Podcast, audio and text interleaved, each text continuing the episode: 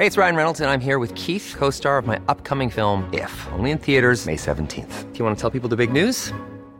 All right, I'll do. Sign up now and you'll get unlimited for $15 a month in six months of Paramount Plus Essential Plan on us. Mintmobile.com slash switch.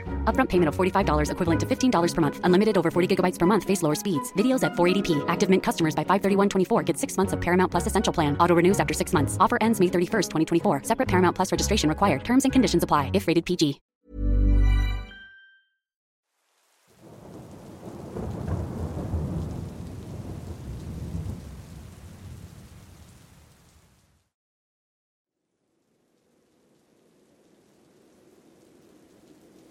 Cuando era pequeño soñaba muy seguido con una anciana de brazos largos y manos con dedos estirados y huesudos.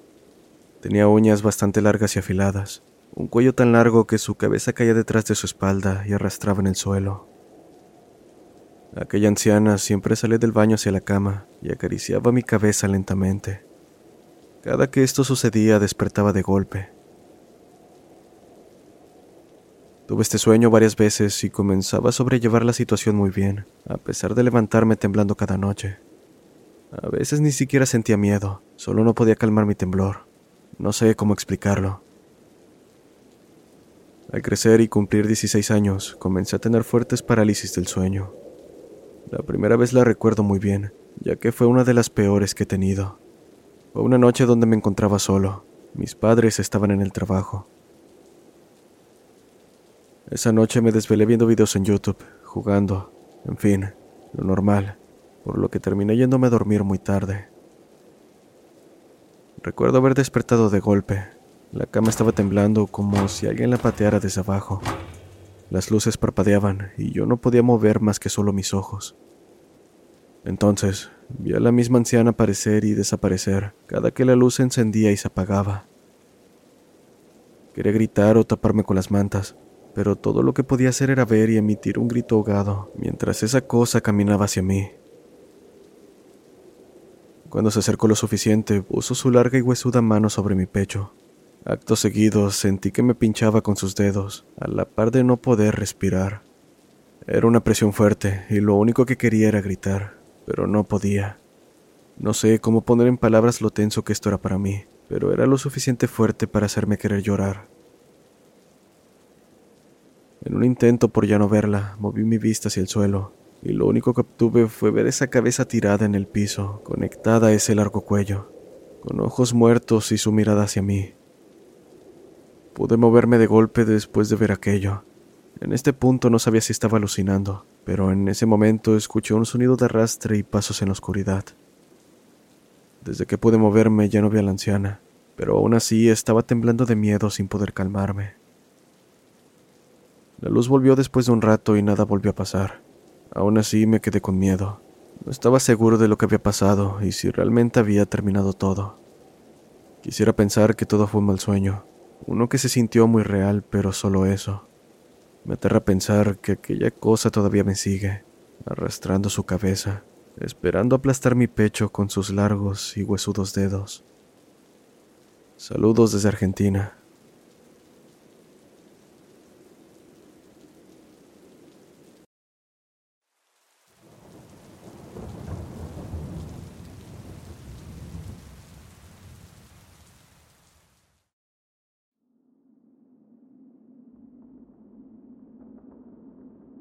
Trabajo cargando pacas de alfalfa, avena, etc. No tengo horario fijo, pero siempre es de noche. En aquella ocasión me encontraba en medio de mis labores cuando me dijeron que fuera a cuidar una milpa, así que pronto agarré mi bicicleta y me fui por un camino de terracería. Llegué a la milpa y me acosté a ver videos en mi teléfono. Al poco tiempo me llamaron diciendo que había fallado el camión donde íbamos a cargar las pacas y que iban al mecánico para que se los arreglara. Eran las 8 de la noche y me dijeron que iban a tardar a lo mucho una hora. Sin más que hacer, me acosté de nuevo a ver videos de lo más tranquilo, cuando de repente escuché un sonido proveniente de las milpas de maíz a mi alrededor. Al principio pensé que podría tratarse de un tlacuache o cualquier otro animal, pero me di cuenta de que no era el caso. Lo supe al ver salir lo que parecía ser una persona de aspecto demasiado flaco. poco humano por decirlo de alguna manera. Era muy grande, delgado y pálido. Me congelé en el instante que sus ojos se fijaron en mí, pero no supe más cuando comenzó a acercarse pues perdí el conocimiento. Desperté viendo a mis compañeros rodeándome, preguntándome qué había ocurrido, si no se robaron pacas o me habían hecho algo. Estaba confundido después de lo que había pasado. No sabía si había sido un sueño o en realidad había ocurrido. De cualquier forma, le conté a los presentes todo lo que pasó, y ellos solo se quedaron en silencio viéndome. Esperaba que alguien me contara al respecto, pero nadie dijo nada. Y debo decir que después de renunciar, no escuché algún caso parecido al mío en torno al lugar. Supongo que esa cosa solo estaba de paso y desapareció sin dejar rastro. En aquel momento tenía 15 años y actualmente sigo sin saber qué fue lo que vi. Solo sé que en este canal otras personas han compartido sus experiencias con el hombre pálido. Saludos comunidad.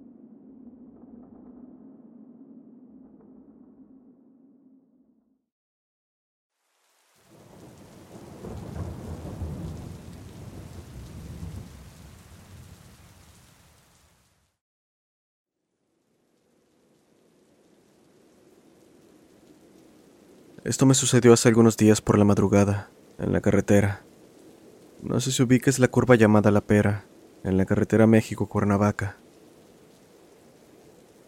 En aquella ocasión íbamos mi hermano y yo, ya entrada la madrugada manejando mi automóvil. Regresábamos a México después de haber ido a Acapulco a pasar el rato. Bueno, teníamos buen tiempo y el camino transcurría de lo más normal. Iba platicando con mi hermano sobre lo bien que nos la habíamos pasado. Solo nosotros dos porque al ser un auto deportivo no cabían más personas, solo una en la parte de atrás o dos personas de baja estatura. En un punto del camino, mi hermano y yo vimos a una muchacha con unos niños pidiendo raite. Le comenté que nos detuviéramos para ayudarles, y aún con un poco de desconfianza terminó aceptando. Así que reduje poco a poco la velocidad hasta que nos detuvimos a un lado de las personas. ¿A dónde van? preguntó mi hermano. A la Ciudad de México. Les ofrecimos raite y pronto reanudamos la marcha. Durante el trayecto, tanto la mujer como sus niños iban demasiado callados, al punto en que parecía que solo estábamos mi hermano y yo. Lo menciono porque lo menos que esperaba era alguna queja de sus niños respecto al poco espacio que había tras del carro. Cabe mencionar que es un Mustang. Pero bueno, casi podría decir que el silencio era incómodo. Antes de llegar a la pera, le comenté a mi hermano que tenía sed, pidiéndole que me pasara una botella de agua que estaba en la parte de atrás, disculpándome con la señora por las molestias.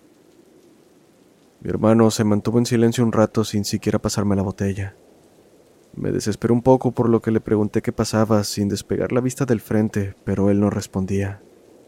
Hasta que, al pasar la curva, mencionó. Párate, párate. ¿Qué? ¿Por qué? ¿Qué pasa? Que te pares. Hazlo, por favor. Me orillé tan pronto como pude y me dijo, voltea atrás. Entonces me di cuenta por qué estaba tan alterado. En la parte trasera no había nadie, ni rastro de la señora ni sus hijos. Nos bajamos para revisar, como si hubiese manera de salir del carro, además de hacerlo por la puerta. Pero como se esperaba, no encontramos ni rastro de aquella familia.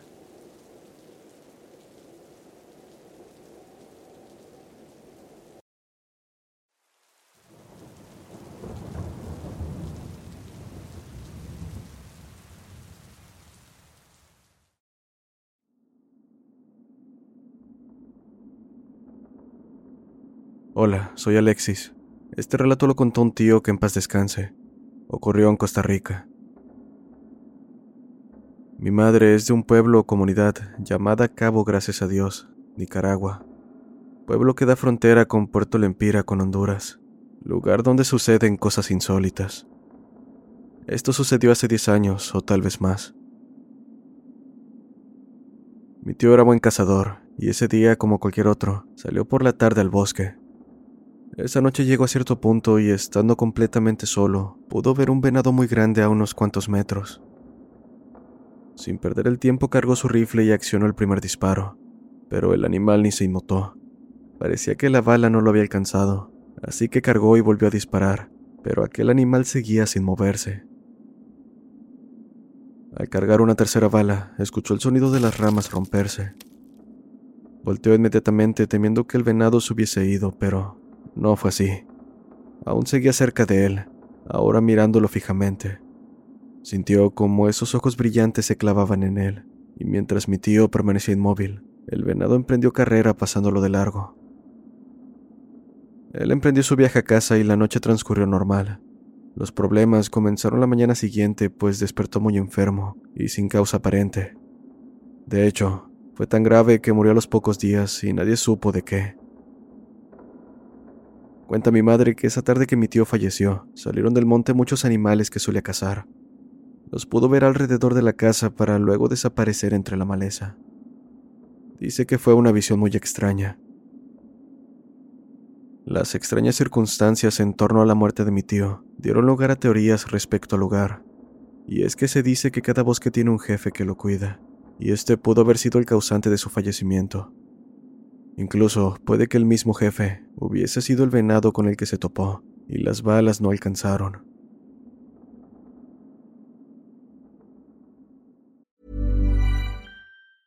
When you're ready to pop the question, the last thing you want to do is second guess the ring. At Bluenile.com, you can design a one of a kind ring with the ease and convenience of shopping online. Choose your diamond and setting. When you find the one, you'll get it delivered right to your door. Go to Bluenile.com and use promo code LISTEN to get $50 off your purchase of $500 or more. That's code LISTEN at Bluenile.com for $50 off your purchase. Bluenile.com code LISTEN. Hey, I'm Ryan Reynolds. At Mint Mobile, we like to do the opposite of what Big Wireless does. They charge you a lot, we charge you a little. So naturally, when they announced they'd be raising their prices due to inflation, we decided to deflate our prices due to not hating you. That's right. We're cutting the price of Mint Unlimited from $30 a month to just $15 a month. Give it a try at mintmobile.com slash switch. $45 upfront for three months plus taxes and fees. Promote for new customers for limited time. Unlimited more than 40 gigabytes per month. Slows. Full terms at mintmobile.com.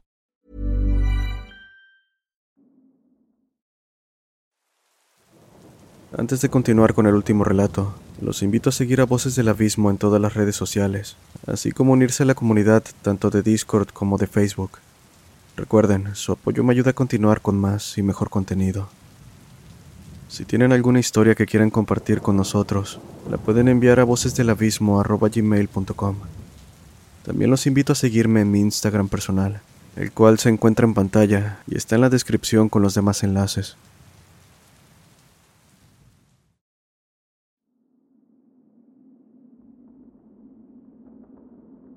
Buenas noches, soy seguidor desde hace poco del canal. Me gustaría contar mi historia que empezó no hace mucho y que hasta la fecha continúa. Soy un chico de Trujillo, Perú. Mi hogar siempre fue un lugar totalmente tranquilo, con noches calladas, pues vivo en una muy buena zona, y te puedo asegurar que en las noches anteriores a este suceso nunca sucedió algo fuera de lo común. Soy estudiante de arquitectura, por lo que me trasnocho seguido. Pues bien, también cabe aclarar que en Perú es normal que las familias posean guacos, que son piezas de artesanía de culturas prehispánicas, aclarando que lo hacen en pocas cantidades. Pero también están las excepciones, como mi padre, quien tenía conservados muchos de estos en una casa cuyo único uso era como depósito, por lo que un día decidió traerlos a casa y hacer un mini museo. Al final conté un poco más de 70 piezas de artesanía, algunas mejor conservadas que otras.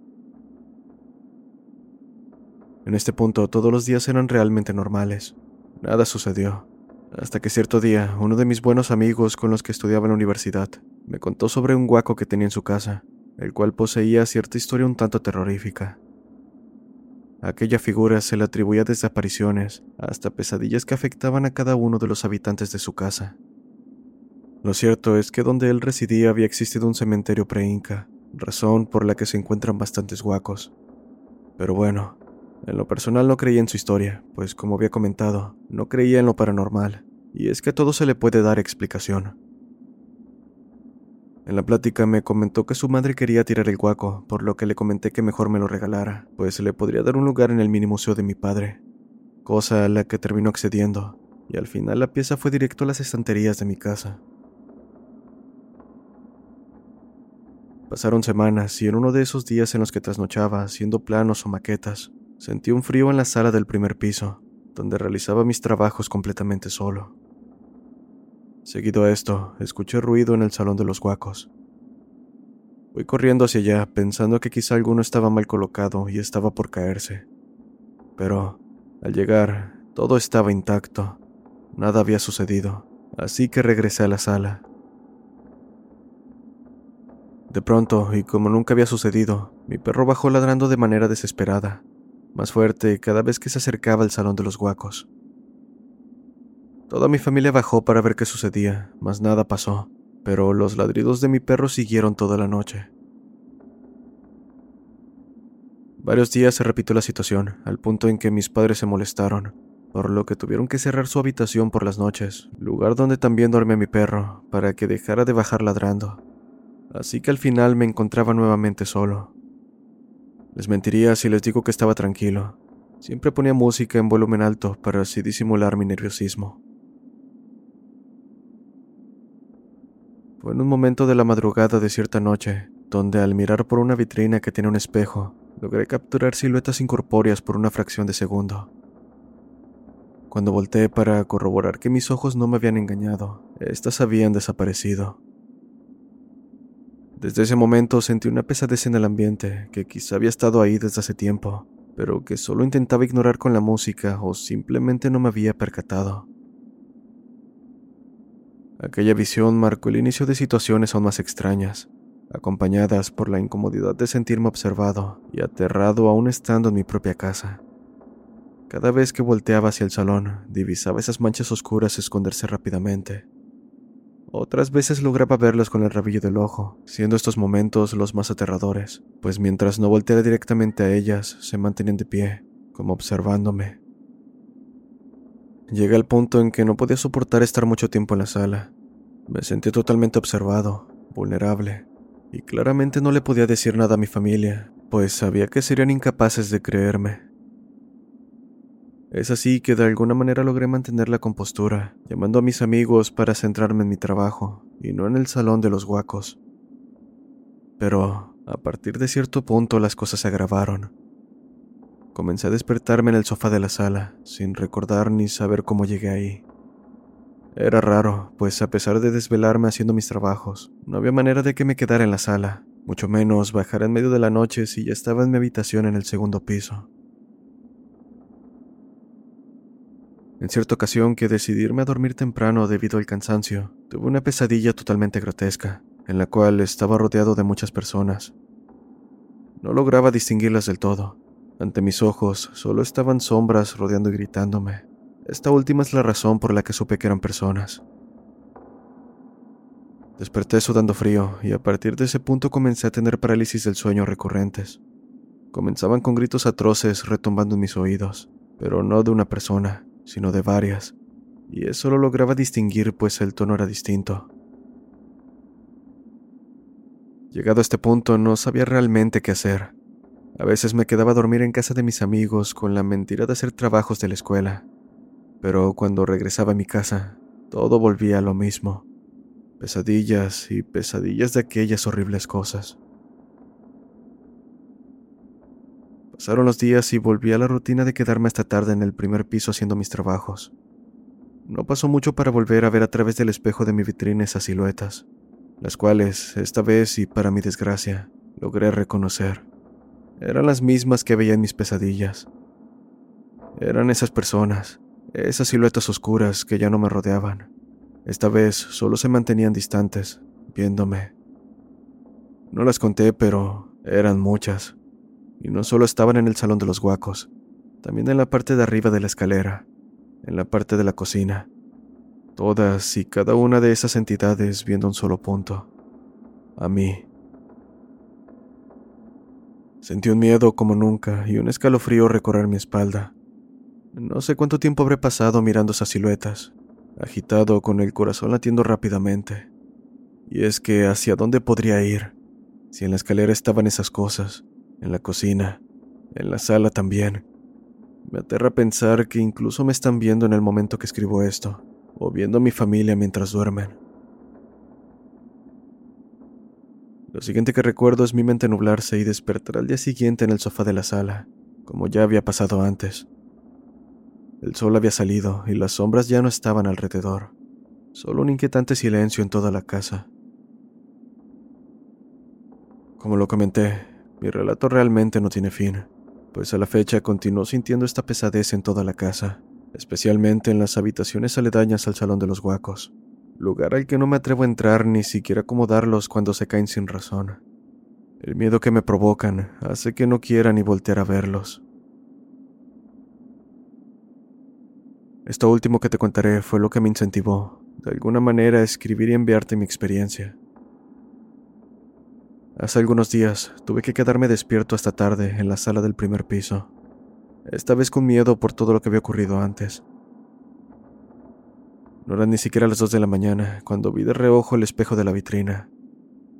No había absolutamente nada en el salón de los guacos, ni arriba de la escalera, ni en la cocina. Sentí un alivio que solo duró un segundo, pues me congelé al ver con el rabillo del ojo que detrás de mí estaba una silueta. Una sola, pero mucho más grande que yo, quizá de un ochenta. Parecía estar viéndome. Con terror vi cómo lentamente movió su brazo colocando poco a poco su mano en mi hombro. En ese momento no pude más. Rompí en llanto y dando un grito me alejé de la sala. Volté antes de dar vuelta al pasillo, deteniéndome al ver que ya no había nada. Solo estaba yo, llorando mientras caía sentado al suelo, viendo hacia la dirección donde creía se encontraba la silueta donde no había rastro de que alguien hubiese estado ahí. El grito alertó a mis padres, quienes bajaron preocupados preguntándome qué ocurría. En este punto decidí romper el silencio, contándoles lo que desde hace días estaba ocurriendo. Creía que ellos me ayudarían a encontrar una solución al problema, pero solo recibí regaños y comentarios de incredulidad. Deja de llorar por pesadillas, estás grande para eso. Cosas de ese estilo. No quise insistir, pues yo sé lo que vi, así como sé que estos son temas que la gente no está dispuesta a creer o aceptar. Al final me fui a mi cuarto y no quise bajar para nada, ni siquiera para terminar el trabajo que tenía pendiente. No sé cuándo terminará todo esto, ni siquiera por qué comenzó, pero si la situación continúa agravándose, no dudes en que estaré comentando y narrando todo por aquí.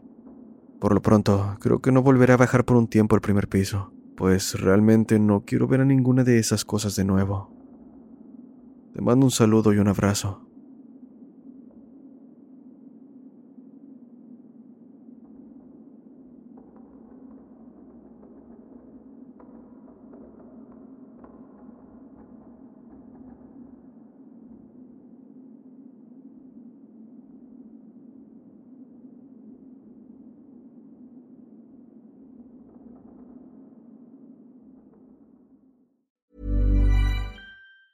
Planning for your next trip? Elevate your travel style with Quince. Quince has all the jet setting essentials you'll want for your next getaway, like European linen, premium luggage options, buttery soft Italian leather bags, and so much more. And it's all priced at 50 to 80% less than similar brands. Plus, Quince only works with factories that use safe and ethical manufacturing practices. Pack your bags with high-quality essentials you'll be wearing for vacations to come with Quince. Go to quince.com slash trip for free shipping and 365-day returns.